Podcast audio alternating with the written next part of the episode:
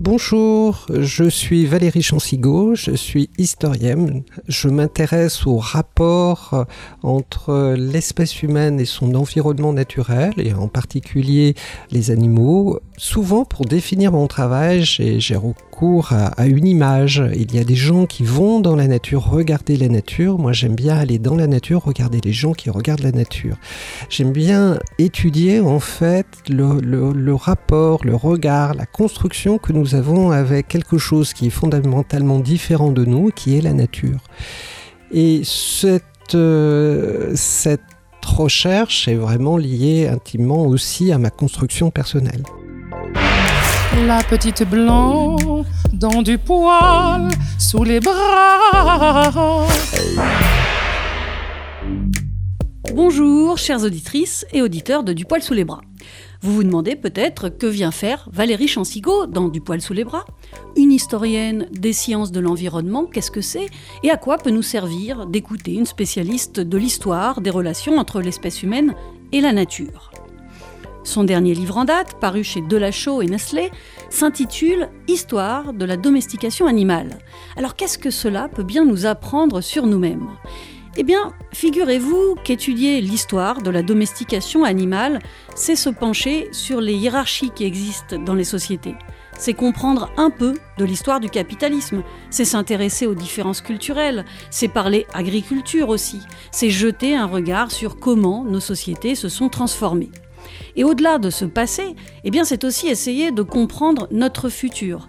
Car si depuis 10 000 ans, voire plus, l'humain cherche à domestiquer et à exploiter toujours plus, eh bien on peut peut-être en déduire que ça ne va pas changer demain. Vous le voyez, la domestication, c'est un vaste sujet. Quand devient-on un animal domestique? Le grillon domestique a-t-il été domestiqué? Est-ce que domestiquer, c'est tromper, dresser ou apprivoiser Avec Valérie Chansigo, on va tout de suite casser le mythe d'une domestication qui ne serait qu'une chouette idée. Dans cette émission, on va surtout essayer de comprendre les liens entre domestication et domination. Et vous allez voir que c'est assez clair. La domestication euh, animale est un sujet absolument formidable parce que c'est pas simplement qu'un processus historique euh, qui s'inscrit sur le temps très long puisqu'il commence il y a plus de 10 000 ans et qu'il s'accélère aujourd'hui. Ce n'est pas un phénomène ancien, c'est quelque chose qui, qui a beaucoup, comment dire, d'épisodes tout à fait, tout à fait nouveaux. La domestication, c'est un travail de sélection que l'on fait génération après génération pour transformer une population d'animaux à l'origine sauvage en quelque chose d'autre. Euh, L'ancêtre du chien et de tous les chiens était le loup gris, le loup euh, que l'on a dans nos régions. Euh, L'ancêtre du, bœuf, de la vache ou du zébu, euh, c'est l'orox.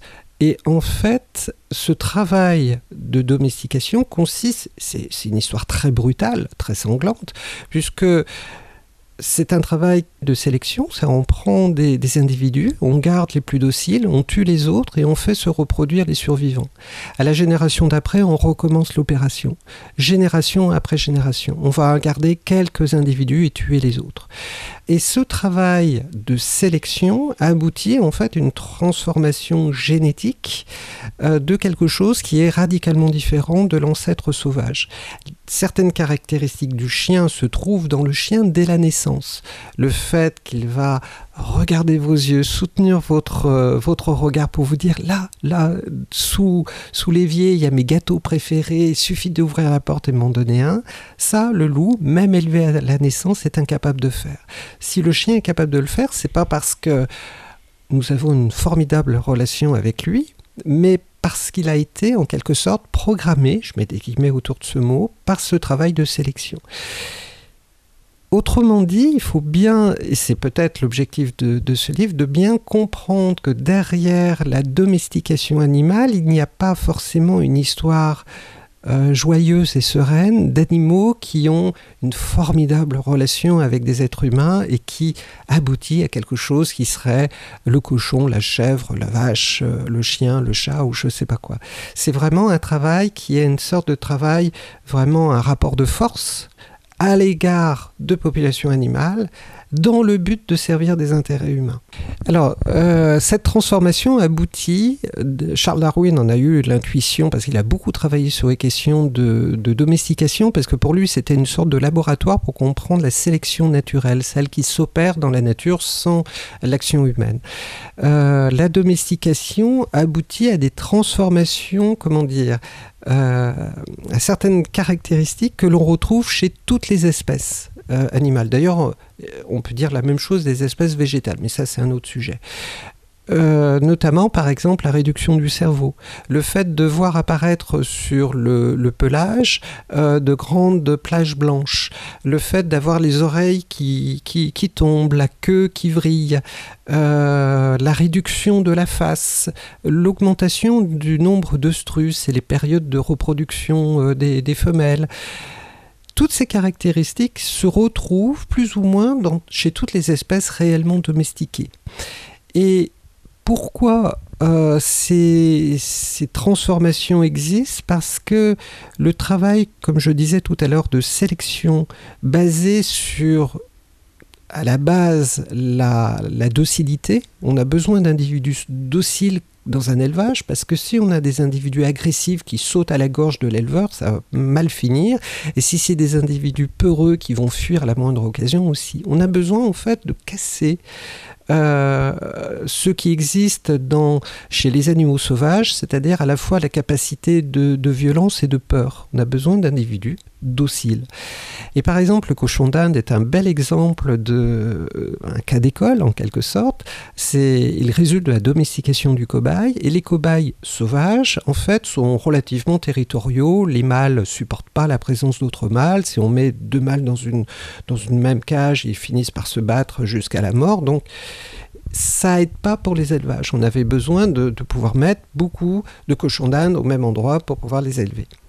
Et on a réalisé, en fait, quand on compare le cobaye sauvage et le cochon d'Inde domestique, des cochons d'Inde qui ont perdu, en fait, ils ont moins de peur ça se mesure euh, si on fait des analyses de sang, ils ressentent moins la peur, ils ressentent moins l'agressivité, ils ressentent moins la violence, on les a rendus apathiques. On les a rendus compatibles avec le mode de vie qu'on pouvait leur offrir, le mode de vie humain dans lequel on allait les intégrer. Et c'est vraiment absolument fascinant de voir à quel point la domestication, et encore une fois, ça s'observe même, euh, par exemple, chez des truites euh, ou des, saumons que l'on élève aujourd'hui qui sont en cours de domestication, de cet ensemble de, de, modifications comportementales, physiologiques, qui a été permise par ce travail de sélection. C'est absolument fascinant. La docilité est un des aspects de la domestication, à ne pas confondre avec la confiance. Un animal domestique nous craint c'est pour ça qu'il est docile. Les truites en cours de domestication dont parle Valérie Chansigo ont pris 30% de poids en 6 générations. Elles ne pèsent pas plus lourd par l'opération du Saint-Esprit, mais grâce ou à cause, selon le point de vue, de la sélection opérée par les humains. Et s'il y a bien une chose à comprendre, c'est que transformer les animaux, c'est transformer nos sociétés humaines. Depuis toujours, les domestications ont eu un impact important sur nos sociétés. Le phénomène de domestication est très ancien. la première domestication historique, c'est celle du chien qui a débuté quelque part dans la préhistoire. Quand je dis quelque part, c'est que c'est très très difficile. Il n'y a pas un endroit où un, euh, une inventrice ou un inventeur de génie aurait domestiqué le chien. C'est quelque chose qui s'étale sur le temps et qui s'étale sur une vaste aire géographique allant de l'Europe de l'Ouest à l'Est de l'Asie, donc euh, dans un immense territoire. Et cette domestication, c'est pas faite une fois, mais a dû se faire plein de fois avec des échecs, des reprises, avec euh, euh, des loups qui commençaient à être un peu transformés, qui repartaient dans la nature ou qui étaient euh, qui s'hybridaient avec des individus parfaitement sauvages. Donc c'est une opération qui a été très longue.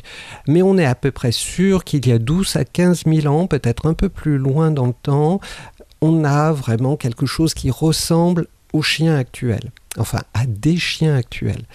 Euh, on a par exemple une peinture rupestre euh, au Proche-Orient d'il y a à peu près 10 à 12 000 ans où on voit clairement des chasseurs entourés de, canidés euh, et ces canidés ont une particularité, ils ont la queue qui est, euh, qui est comme ça vers le dos.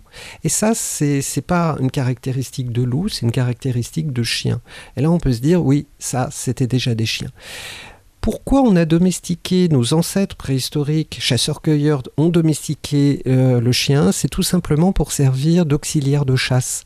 Un chasseur qui va chasser seul rapporte moins de proie qu'un chasseur seul qui va chasser avec son chien. C'est aussi un exercice de diction. Euh, et en fait, c'est absolument euh, incroyable de voir à quel point ça a transformé la chasse. Mais pourtant, les sociétés de chasseurs-cueilleurs à l'origine sont restées des sociétés de chasseurs-cueilleurs malgré la présence de chiens. Euh, ça les a pas transformés. Ça leur a simplement permis, très probablement, d'avoir un impact beaucoup plus grand sur l'environnement sauvage et la biodiversité sauvage. Il faut savoir que l'expansion humaine sur Terre s'est accompagnée de vagues d'extinction massive d'animaux, de gros animaux. Euh, par exemple, quand l'être humain arrive en Amérique du Sud il y a 12 000 ans, c'est 70 genres d'animaux de plus de 40 kg qui disparaissent. Notamment, par exemple, des paresseux géants de la taille d'un petit autobus. Et il est clair que cette grande faune s'est retrouvé euh, totalement dépourvu face à l'arrivée de, singes chassant en groupe, l'être humain, euh, maîtrisant le feu, euh, ayant des, outils de chasse extrêmement performants et en plus ayant le chien. ils n'ont pas fait le poids, ils n'étaient pas adaptés à ce type de prédation. Et donc, ce qui s'est très probablement passé, même si on ne peut pas en avoir une preuve absolue, c'est que l'arrivée du chien, dans ces sociétés préhistoriques a certainement augmenté euh, la capacité d'érosion de la biodiversité que provoquait l'être humain par ailleurs. Et beaucoup plus tard, il y a eu une, vague de domestication avec des grands herbivores, euh, le cochon, la chèvre, le mouton, la vache, euh, dans des aires géographiques soit au Proche et au Moyen-Orient, soit en Asie du Sud-Est, soit dans la vallée de l'Indus. Et ces domestications, elles, se sont accompagnées par une transformation radicale des sociétés. Les sociétés de chasseurs-cueilleurs ont disparu peu à peu, sont devenues des sociétés de plus en plus agricoles et pastorales, pas forcément sédentaires. On a des éleveurs qui sont itinérants. L'élevage de cochons a longtemps été un élevage itinérant, par exemple. Et euh, là, il y a eu des transformations sociales beaucoup plus profondes et radicales avec l'émergence de sociétés nettement plus hiérarchiques. Et d'ailleurs, la possession d'un troupeau euh, est vraiment à la base euh, de la fabrication des toute première forme de capitalisme. Comment on était riche autrefois parce qu'on avait X têtes de, bétail.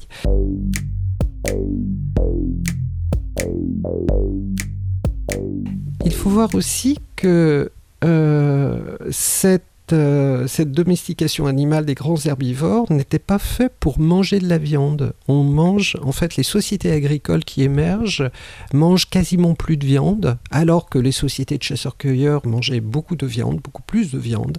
Et c'est des sociétés qui deviennent quasiment végétariennes de fait. Les populations agricoles du Moyen Âge en Europe mangent 2 à 3 kilos en moyenne de viande. L'aristocratie, c'est autre chose. Elle, elle s'accapare toute la viande.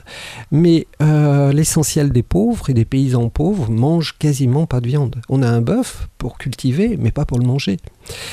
Et euh, cette, euh, dès que la, densité de population augmente dans un territoire, de toute façon, on peut être sûr, si c'est des populations agricoles, que ça s'accompagne par l'émergence d'un végétarisme de fait. L'histoire de l'humanité agricole est essentiellement une histoire végétarienne encore une fois, c'est pas un végétarisme ni volontaire, ni éthique, ni religieux, ni quoi que ce soit. C'est simplement un végétarisme parce qu'il n'y a pas de viande ou que la viande est accaparée par les plus riches ce qui est intéressant aussi, c'est si on remonte par contre à nouveau le temps, si on revient à mes populations préhistoriques, on se rend compte que la viande est déjà une obsession humaine, puisque quand vous allez dans la grotte de Lascaux ou dans n'importe quelle grotte ornée européenne, mais aussi euh, d'Amérique, d'Afrique du Sud, d'Australie, on voit une surreprésentation de grosses bêtes qu'on chassait. Euh, qui ne formaient pas pour autant l'essentiel de l'alimentation. Il n'y a pas de végétaux représentés. En Europe, il n'y en a aucun. il y en a très très très peu dans les autres continents. Des oiseaux, il y en a aussi très très peu. Il y a une sorte de d'éloge d'un certain type de proie des grosses proies, et ce type de proie était comment dire l'apanage de la chasse des hommes en fait. Quand on étudie la domestication, surtout si on le rattache à ce rapport à la biodiversité sauvage, on se rend compte que on voit bien que chez l'espèce humaine, il y a non seulement une domination de la nature, une domination des animaux qui se fait à travers la domestication, mais aussi une domination à l'intérieur des sociétés humaines, et notamment une domination des femmes. Cette euh, obsession pour la viande que l'on voit dans les grottes euh, préhistoriques, c'est une obsession d'homme. Et on sait que les sociétés de chasseurs-cueilleurs où la viande occupe le plus de place dans les rapports sociaux sont les rapports, sont des sociétés les plus patriarcales.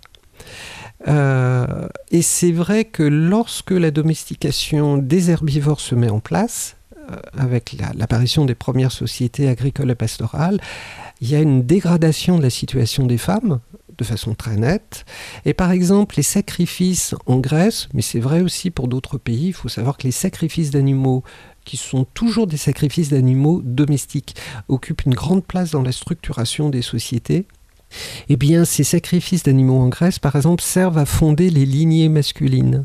On se rend compte que là aussi, la viande, en fait, il y a ce rapport, encore une fois, de domination euh, de, la bête que l'on tue euh, pour nourrir, au sens euh, littéral du terme, sa religion, ses croyances, ses rituels, mais également pour organiser la société et organiser la société de façon inégalitaire. Et quand j'ai abordé ce, ce livre, je devais en fait essayer de présenter les choses sur ces deux plans, c'est-à-dire ce mécanisme biologique qui est de sélection des individus qui, finit par les transformer radicalement, mais aussi ce phénomène de transformation des sociétés, de transformation euh, du rapport des êtres humains à la nature, à la biodiversité sauvage et bien sûr aux bêtes. La France est le premier producteur d'œufs à couver de pintade. On en produit 54 millions par an, c'est 75% de la production européenne. Rien à voir, ou presque, en 2016, 66 milliards de poulets ont été abattus dans le monde. Ce ne sont là que deux chiffres, deux informations comme tant d'autres, mais qui montrent la démesure de l'humain. Une démesure qui n'est pas nouvelle et qui existera encore demain. Dans l'abattoir géant de Chicago, à la fin du 19e siècle, en moyenne, 16 millions d'animaux étaient abattus chaque année. Vaches, cochons, des gros animaux, 16 millions. On pourrait se dire qu'on a dépassé les bornes, mais il suffit de voir les projets actuels encore de méga-fermes pour savoir qu'on n'est pas au bout de nos luttes. Et la domestication ne sert pas qu'à manger. Non, la domestication, c'est aussi l'histoire de qui pissera le plus loin, de qui aura la plus grosse. C'est une histoire d'homme, de richesse, une histoire de pouvoir. La domestication a à voir très clairement avec l'émergence de sociétés hiérarchiques. Alors j'insiste sur l'aspect de, hiérarchisation sociale. Euh, parce qu'il peut très bien y avoir des rapports de domination dans des sociétés non hiérarchiques, les sociétés de chasseurs-cueilleurs par exemple, où il n'y a pas vraiment de, système de chefferie ou de choses comme ça, il y a quand même des rapports de domination, selon moi, qui sont à l'œuvre à l'intérieur de ces sociétés, euh, avec l'existence de stéréotypes sociaux euh, desquels on ne peut pas forcément s'affranchir, de rites souvent extrêmement violents et barbares. Enfin bref, il y a toute une série de choses qui entraînent la soumission ou qui est généré par la soumission des individus pour nourrir une stabilité sociale.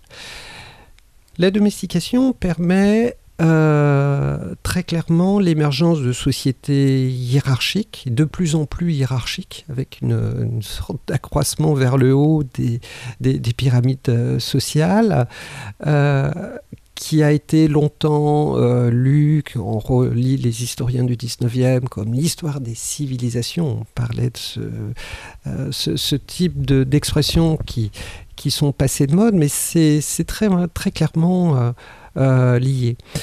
Le problème, après, c'est quand on réfléchit aux questions de, domination, aux questions de, ce rapport de force qui, qui relie les, les êtres humains, c'est que c'est quelque chose qui marque l'intégralité des sociétés. C'est normal qu'on le retrouve dans la domestication, puisque c'est un élément des sociétés. Mais c'est quelque chose on ne peut pas comprendre le fonctionnement de l'espèce humaine et des sociétés humaines sans intégrer cet élément dans, l'analyse que l'on en fait parce que je connais des spécialistes qui travaillent sur le rapport entre l'homme et la nature et on se rend compte que l'homme c'est une sorte euh, d'homme avec un H majuscule, c'est au singulier, c'est une sorte d'entité et il n'y a pas de, de, différenciation entre les individus. Euh, c'est comme si c'était un homme théorique en fait, qui avait un rapport à quelque chose qui est tout aussi théorique, qui serait la nature. En fait, il y a toujours des hommes euh, en rapport avec quelque chose qu'on appelle ou pas nature, et d'ailleurs peu importe. Euh, mais il faut bien rentrer dans le fonctionnement des sociétés pour comprendre cela.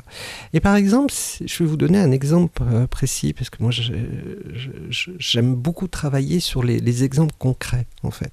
Et tout mon livre d'ailleurs est parsemé d'énormément d'exemples, je reviens sur le vocabulaire pour, pour bien faire comprendre en fait comment les choses se font, essayer de placer de façon le plus précisément possible les, les choses quand on regarde l'expansion européenne à la Renaissance et notamment l'arrivée euh, des Européens dans la Caraïbe, on sait que cette euh, colonisation a entraîné une disparition massive des Amérindiens qui vivaient dans les Caraïbes, une extinction quasiment totale. Et euh, suite à cette disparition, due par les maladies introduites, mais également par les mauvais traitements, le, fait que très vite de l'esclavage euh, s'est mis en route pour faire travailler les Indiens dans les, dans les mines, par exemple. Euh, et euh, suite à la disparition de ces Amérindiens, on a mis en place la, la traite venant d'Afrique et l'esclavage de populations africaines.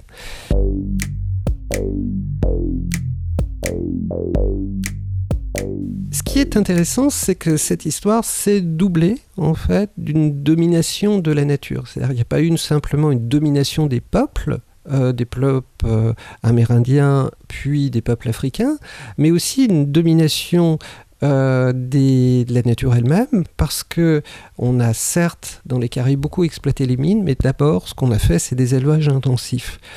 Et euh, c'est des élevages intensifs, de, notamment de bovidés, mais pas seulement, pour exporter après euh, des produits, euh, des, cuirs notamment, des, viandes séchées à destination de l'Europe.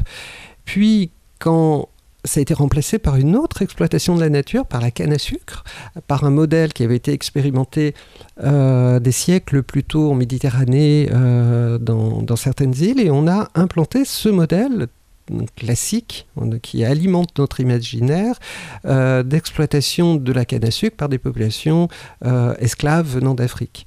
Mais il faut savoir que ces populations étaient nourries par des troupeaux qui étaient mis en place en Amérique qui a contribué à la mise en place d'une autre société euh, esclavagiste dans l'Amérique.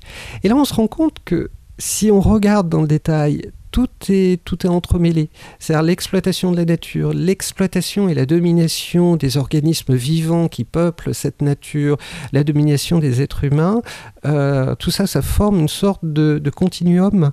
On ne peut pas séparer, on ne peut pas faire des, des tranches euh, bien régulières.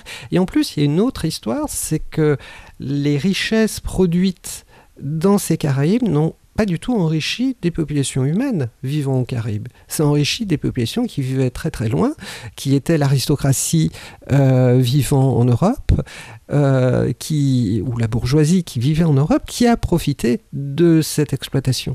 Et en fait, même dans ces pays-là, c'est pas les Européens qui en ont profité, mais une minorité qui exploitait à leur tour des populations locales. Par exemple, jusqu'au 19e siècle, au début du 19e, il y avait encore des mineurs dans le nord euh, de, l'Angleterre qui portaient des colliers au nom du propriétaire de la mine pour pouvoir les reconnaître. Ils n'étaient pas esclaves. Mais la, différence qu'il y a entre une véritable forme d'esclavage et du travail forcé, par exemple, est très très très subtile. Euh, elle n'est pas nette. Et c'est ça qui est fascinant. C'est vraiment une histoire qui se fait euh, sous forme de plein de petites portes. Et dès qu'on en ouvre une, on se rend compte qu'il y a trois autres portes à pousser derrière. Et c'est ça qui est, euh, qui est aussi très frustrant, parce qu'on n'en finit, on finit jamais en fait. La petite blanc dans du poil sous les bras. La domestication a permis des progrès. Elle a parfois été bénéfique pour les humains, pour certains en tout cas. Mais le stress social des chevaux et leur agressivité qui augmente avec la domestication, positif ou pas? Les chiens et les pigeons pour lesquels on passe de l'amour à la haine quand il y a surpopulation, positif ou pas? Et les maladies infectieuses entraînées par la domestication et la déforestation pour planter des céréales pour nourrir les animaux d'élevage?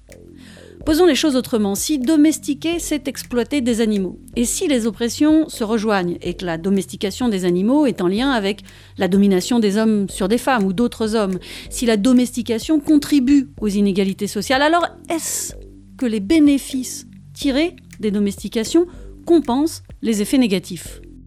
Les conséquences de la domestication animale sur l'environnement naturel est vraiment quelque chose, euh, c'est un phénomène majeur. Mais il faut bien voir que vous avez des, historiens, des spécialistes qui affirment que vraiment la grande rupture euh, de la relation harmonieuse euh, de l'espèce humaine avec la nature serait l'arrivée de l'agriculture.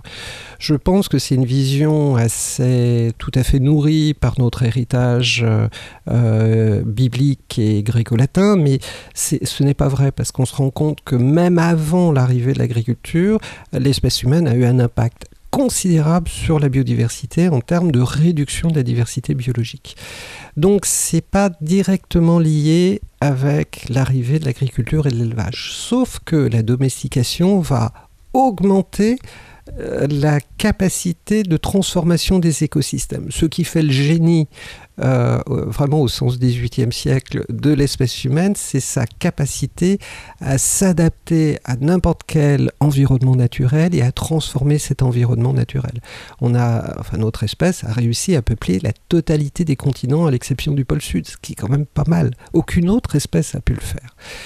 Euh, c'est aussi une, information que je dis souvent parce qu'elle est importante. C'est aussi une espèce qui est très particulière parce qu'elle n'est pas, une espèce de grand prédateur, mais d'hyper prédateur. Parce que aucune autre espèce animale ne tue et consomme une aussi grande diversité euh, d'animaux. Aucune autre. Donc c'est vraiment, on est une espèce très particulière. Et bien évidemment, un engin pareil sur une planète, ça finit par appauvrir la diversité qui était là à l'origine sur cette planète. Et bien évidemment, cette domestication a accentué les, les choses. Pourquoi? Parce qu'encore une fois, la domestication est un outil qui permet de modifier les écosystèmes et les faire profiter encore plus euh, aux populations, euh, aux populations euh, humaines.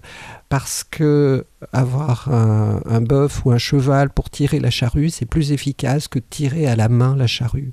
Pouvoir avoir un âne pour transporter les marchandises, c'est plus efficace qu'avoir simplement un, un dos d'homme. Donc à chaque fois qu'il y a eu une domestication animale, les pouvoirs, euh, c'est comme euh, dans, un jeu vidéo, les, pouvoirs de l'espèce humaine se sont accrus. Quoi. On a acquis quelque chose. Et euh, c'est quelque chose qui se voit partout. Par exemple, je, vais donner un exemple la disparition du bison en Amérique du Nord, qu'on présente souvent comme une sorte de, machine de guerre euh, destinée à faire disparaître les, Amérindiens, c'est assez faux comme analyse. Euh, c'est plutôt pour transformer, remplacer des bovidés sauvages par des bovidés domestiques. On a tué les bisons, on a mis des vaches à la place, parce que ça rapportait plus d'argent pour une minorité qui était d'ailleurs, qui ne vivait même pas à l'endroit où on élevait ces, ces animaux, encore une fois. Donc, euh, ces élevages, cette disparition des bisons, remplacement par des vaches, a conduit par exemple à l'émergence du premier abattoir industriel à Chicago, qui est une immense usine dont on ne mesure pas vraiment, enfin qu'on n'a pas les chiffres, on ne peut pas imaginer, euh, à la fin du, 19e, dans le dernier tiers du, 19e, 19e euh, siècle. Et ça correspond vraiment à une sorte, à chaque fois, c'est un peu comme un escalier, c'est la domestication, ben, subitement on arrive à grimper trois marches. Quoi. Et bien sûr, les conséquences sur la biodiversité est absolument euh, considérable parce que ça transforme les écosystèmes, ça fait disparaître des végétations euh, primitives. Euh, dans le cas, par exemple, de la domestication de la vache, ben, l'ancêtre sauvage a totalement disparu. C'est le cas aussi du cheval. c'est le cas aussi sans doute du ver à soie, même si on n'en est pas très sûr. Euh, et ça a fait disparaître beaucoup d'autres espèces. L'introduction du chien ou du chat, par exemple, ont été euh, des, des introductions très malheureuses euh, à peu près partout ça s'est passé, soit parce que c'était des animaux prédateurs, donc qui chassaient. Par exemple, on a des histoires tragiques de disparition d'espèces d'oiseaux par l'introduction parfois d'un seul chat, parce qu'on je pense à une île qui est au nord de la Nouvelle-Zélande. Il y avait un oiseau qui a taille d'un moineau, mais qui était incapable de voler. C'était normal, il n'y avait pas de prédateur, il n'avait pas besoin de s'envoler. On a construit un port, on a mis un, Britannique qui est venu avec son chat, et son chat a fait, imaginez un chat face à des moineaux incapables de voler. C'était vraiment son, paradis. Et ce chat, on connaît même son nom, a fait disparaître la totalité d'une espèce. Donc euh, les ravages sont considérables. Dans le cas du chien, par exemple, son introduction euh, s'est accompagné de l'introduction de la rage et de la maladie de Carré, qui ont eu des impacts sur toute une série de, félins et de canidés, au point de conduire à l'extinction certaines espèces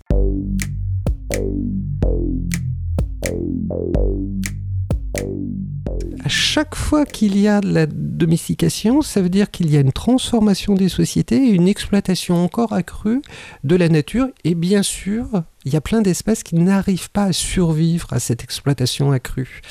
Euh, ça, fait une, sorte de, filtre et que les, points positifs sont compliqués à déterminer. Alors certes, euh, l'être humain, parce que c'est une question de point de vue en fait, pour positif euh, ou, négatif. On peut très bien considérer qu'il est absolument génial qu'on se retrouve à quelques milliards d'êtres humains sur cette planète, par exemple. On peut estimer que c'est, euh, d'ailleurs à juste titre, une réussite absolument phénoménale d'un point de vue d'une espèce.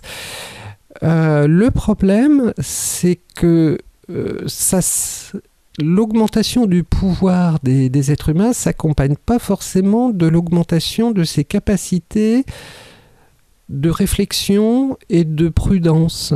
On se rend compte qu'il y a une sorte d'aveuglement et que l'être humain est largement incapable de tenir d'apprendre de ses erreurs passées. Il peut provoquer une catastrophe. Je l'ai étudié dans un, autre livre euh, consacré aux maladies qui touchent la biodiversité. Euh, il y a quelques années, la, nature à l'épreuve de l'homme. Et je montrais par exemple dans le cas des arbres, depuis, un peu plus d'un siècle, il y a à peu près tous tous les 5 à 10 ans une catastrophe sanitaire qui affecte telle ou telle espèce d'arbre, au point d'en tuer à chaque fois quelques milliards d'individus. La graphiose de l'orme, par exemple, c'est euh, accompagné de la disparition de milliards d'ormes en Amérique du Nord et en Europe. C'est absolument considérable. Euh, le flétrissement du frêne, par exemple, qui été introduit au nord de la Pologne au début du XXIe siècle, risque de faire disparaître le frêne d'Europe alors que c'est le premier ou deuxième feuillu le plus répandu. Et ce qui est absolument fascinant dans ce phénomène, c'est pas telle ou telle catastrophe, c'est la répétition inlassable des catastrophes. C'est vraiment, en, psychiatrie, on appelle ça la réitération, et à juste titre, c'est vraiment... c'est Alors que beaucoup de connaissances sont produites, on manque pas de savoir, on manque de quelque chose d'autre qui est le sens des responsabilités, le sens des conséquences, le sens de la mesure, le sens du partage. Mais le savoir, on l'a. Euh, c'est pas un manque de savoir. Euh, ce qui m'a frappé dans la crise du coronavirus euh, dans, lequel on, se débat encore au moment où, on enregistre notre échange, c'est que euh, on savait bien qu'il y avait à avoir une, euh, grosse épidémie. on le savait bien. On ne savait pas quel, allait être l'élu, quel type de virus, quel type de, de, pathologie il allait créer, mais on savait bien. Puisqu'il y en a de plus en plus. J'ai même un collègue qui parle d'épidémie, d'épidémie. C'est intelligent comme notion. Parce que c'est réellement une épidémie d'épidémie. Il y a une sorte de courbe exponentielle du nombre d'épidémies qui touchent non seulement l'être humain, mais aussi la nature à cause des activités de l'être humain. Et on, peut chercher vainement euh, le, et on le voit bien avec la crise du coronavirus, c'est une espèce de, cas d'école euh, dans lequel on, on, existe, malheureusement, et on voit bien qu'on a quand même beaucoup, beaucoup de mal à tirer enseignement de ce qu'on a pu vivre il y a 10 ans, il y a 20 ans, il y a 30 ans. Et l'histoire, c'est pour ça, euh, c'est vraiment un, euh, je suis historienne, donc je vais forcément euh, défendre ma, discipline, mais l'histoire est absolument fondamentale parce que ça permet d'avoir des outils pour mieux analyser le présent. C'est pas une forme d'érudition en se disant voilà, moi je sais, j'ai été étudier des archives que personne connaît, je peux avoir un avis, mais simplement ça permet d'avoir un regard peut-être renouvelé sur notre présent et peut-être de voir des choses dans notre présent qu'on ne verrait pas autrement. Savez-vous ce qu'est un animal marron? C'est un animal domestique qui est retourné à la vie sauvage. C'est comme ça que d'anciens esclaves qui se sont échappés et sont retournés à la vie, non pas sauvage, mais libre, ont été appelés des marrons. Alors, la domestication, est-ce l'inverse de la liberté? Probablement. Et d'ailleurs, tous les animaux sont-ils domesticables? Faudrait-il qu'on s'inspire de l'histoire du chat, pour lequel la domestication n'est pas si claire? Moi, parfois, j'ai l'impression d'être la domestique de ma chatte plutôt que l'inverse. Vous le voyez, ce n'est pas simple, l'histoire de la domestication. Où ça commence, où ça s'arrête, et peut-être d'ailleurs que ça ne s'arrête jamais. Si on, fait le point, et ça a été vraiment euh, quelque chose qui, que je savais mais que je n'avais pas mesuré avant de faire ce livre. Mais que vraiment, quand j'ai traité cette question, je me suis dit waouh C'est que aujourd'hui, si on fait l'inventaire des espèces réellement domestiquées, parce qu'il y a plein d'espèces qui sont dans une zone grise entre euh, des populations vraiment sauvages et des populations vraiment domestiquées. Il y a, plein d'espèces qui sont en, cours, en fait. C'est un work in progress. Euh, et euh, l'essentiel des espèces domestiquées l'ont été depuis 20 ans. Euh, c'est ça qui est fascinant. En, nombre d'espèces, pas en nombre d'individus, mais en nombre d'espèces. Euh, pourquoi? Bah Parce qu'il y a eu l'aquaculture, il y a eu un petit peu avant, et ce n'est pas fini, les animaux de laboratoire, et aujourd'hui, il y a une sorte d'idée idiote qui consiste à dire on va faire des élevages industriels d'insectes avec euh, comme si, et encore une fois, on est vraiment dans le schéma, on regarde pas les catastrophes euh, écologiques générées par l'aquaculture, qui ont été immenses, avec la diffusion, par exemple, de maladies affectant les animaux marins, euh, à cause des élevages. Et donc, on est, encore une fois, dans quelque chose qui continue à se faire. Et on est en train de domestiquer de nouvelles espèces d'insectes pour répondre à ce besoin euh, de, production industrielle. Le, problème de, de, tout ça, c'est que on, on le fait pour des raisons spéculatives. Il s'agit d'enrichir un, petit nombre euh, du maximum de richesses possible. Euh, il ne s'agit pas de réussir à faire le bonheur de l'humanité. Il faut bien voir que cette domestication répond d'abord et avant tout à cette construction euh, inégalitaire des sociétés. Et c'est bien là tout le problème pour envisager une transition vers quelque chose d'autre, parce que euh, il y a plein de choses qui, euh, qui sont très délicates et complexes à appréhender, les différences culturelles, par exemple dans le rapport euh, aux, animaux, par exemple, les sociétés de protection des animaux qui sont nées en Europe au début du 19e, en fait, à la, elles ont été pensées à la fin du 18e et elles sont mises en place au début du 19e euh, et qui deviennent extrêmement actives, moins en France euh, parce que les Français sont très réticents à cette question, mais beaucoup plus dans les pays germanophones, euh, scandinaves ou anglophones. Euh, tandis qu'en Chine, il faut attendre les années 1920 pour que la première société de protection des animaux apparaisse. Et encore, c'est à cause des bouddhistes chinois qui cherchent un instrument politique pour agir dans leur pays. Au Japon, c'est dans les années 1970. Donc on se rend bien compte que cette question, qui paraît évidente de protection animale, par exemple, est liée à une certaine culture.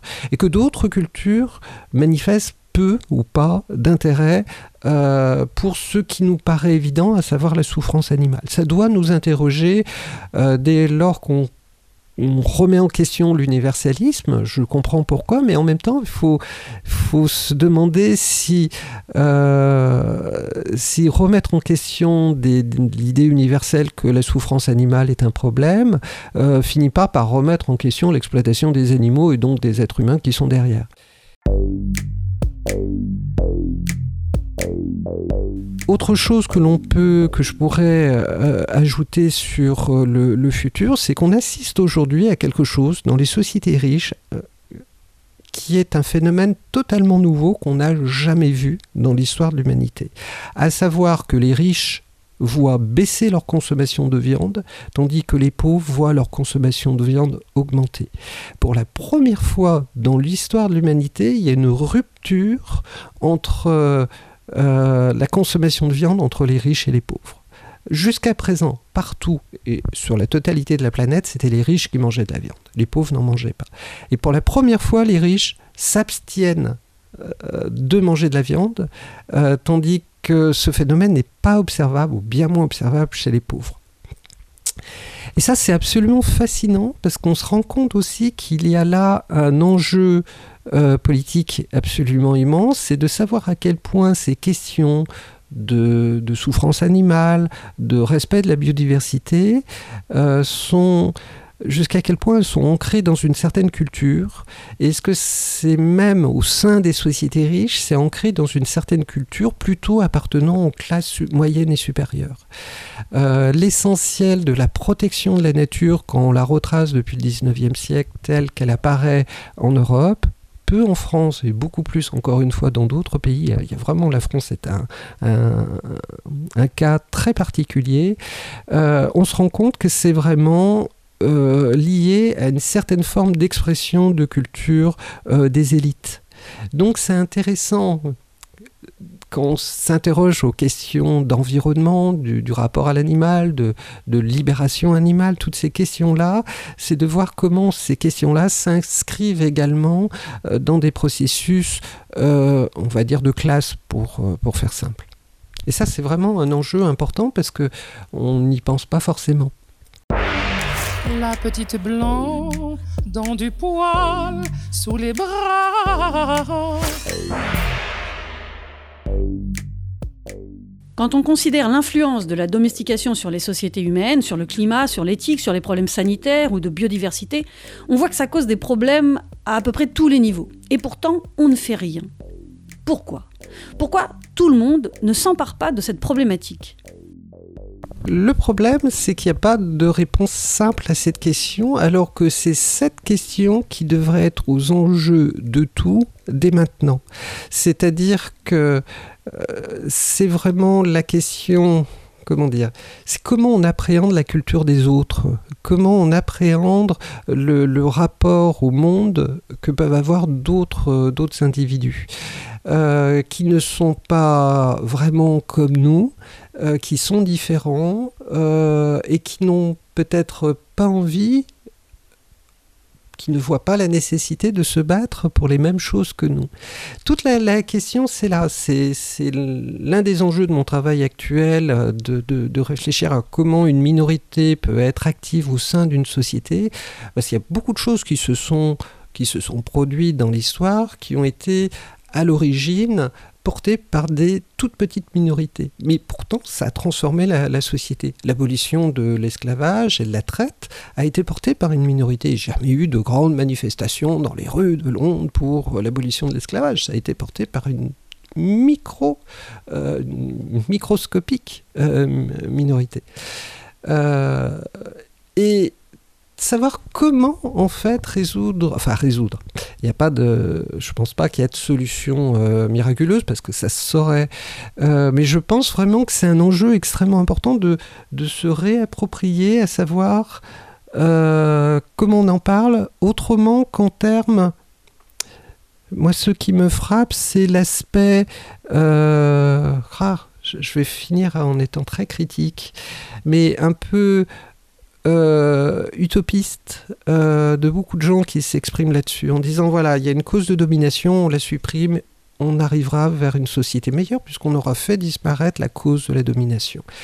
Peut-être qu'il serait temps j'aime bien parce que je suis, on me dit souvent je suis pessimiste. Alors je pense pas, mais euh, j'ai souvent une vision un petit peu noire, mais de s'approprier sur l'idée qu'il n'y a pas d'utopie, euh, qu'on ne va pas transformer radicalement la société et résoudre les problèmes actuels, parce que la résolution des problèmes actuels feront surgir d'autres problèmes. Il faut plutôt imaginer une société capable de se réformer constamment, d'être constamment en transformation, en évolution et que les réponses que l'on peut apporter permettent en fait de résoudre les problèmes qui seront euh, là euh, après, euh, dans une génération, peut-être dans moins longtemps que ça. Et d'être, de se dire que le combat est sans fin il n'y a pas un, combat avec une, perspective euh, héroïque et merveilleuse qui serait, euh, serait l'utopie, mais que justement il faudrait peut-être tuer ce rêve d'utopie, qui est selon moi d'ailleurs totalitaire par ailleurs, mais ça c'est autre chose, pour arriver à quelque chose de beaucoup plus... de pas faire euh, bien, mais de faire mieux pour transformer un petit peu la phrase de Beckett. C'est vraiment d'essayer de faire juste un peu mieux. Un jour, dans une interview, Valérie Chansigo a dit Il faut arrêter de penser que l'être humain est rationnel. Elle expliquait pourquoi on réitère les catastrophes, pourquoi on ne change pas, comme dirait Céline Dion. Valérie Chansigo enchaînait en disant à propos de nos comportements humains C'est un cas qui relève de la psychiatrie plus que de la philosophie. Clairement. La présence humaine, aujourd'hui sur Terre, provoque des transformations, conduisant les autres espèces à s'adapter sous peine de disparaître. Notre pression sur l'environnement est telle qu'on ne peut presque plus parler de sélection naturelle, tant l'impact humain est présent et important partout, et qu'il n'y a plus grand-chose finalement de naturel. Allez, avant de nous quitter, allons jeter un œil, ou une oreille, disons, du côté des poils de Valérie Chansigo. Est-ce que les poils sont une question ou une préoccupation pour Valérie? Sans doute parce que j'ai une relation moins conformiste au poil que je pouvais avoir étant adolescente. Parce que adolescente, c'était vraiment d'essayer de se conformer à un, modèle et dans les modèles qu'on a autour de soi, les poils jouent quand même un rôle assez grand, qu'on soit homme ou femme d'ailleurs. Et euh, aujourd'hui, le rapport le plus compliqué que je peux avoir avec les poils, c'est c'est un peu une, réponse de biologiste, c'est aussi les poils que j'ai sur la tête, à savoir mes cheveux. Et ça, c'est effectivement le temps le plus long que je passe tous les jours avec mes poils, c'est de savoir d'essayer de donner de l'ordre à des cheveux qui n'aiment pas l'ordre. Et ça, c'est un vrai grand problème parfois. Anodin, mais un vrai problème. On se retrouvera tout bientôt pour une nouvelle émission de Du poil sous les bras, émission que vous pouvez retrouver d'ici là, évidemment sur la bande FM, ailleurs en France, mais aussi un peu partout en podcast. Vous pouvez la télécharger sur SoundCloud et ailleurs. Et puis avant de vous quitter, je vous laisse méditer un passage tiré d'une interview de Valérie Chansigo. Je cite Le plus probable est que l'on fera comme avant, mais en pire. Pour pouvoir manifester de l'optimisme, il faudrait qu'on ait un plan. Le problème, c'est que les environnementalistes expliquent bien tout ce qu'il faut arrêter et interdire. Mais ils sont incapables de proposer un projet attractif, à même de réunir toutes les couches sociales, pour aboutir à un consensus. Arrêtons de penser que nous avons perdu un rapport harmonieux avec l'environnement et tâchons au contraire, pour la première fois de notre histoire, de concevoir un système moins destructeur de l'environnement. À bientôt dans Du poil sous les bras.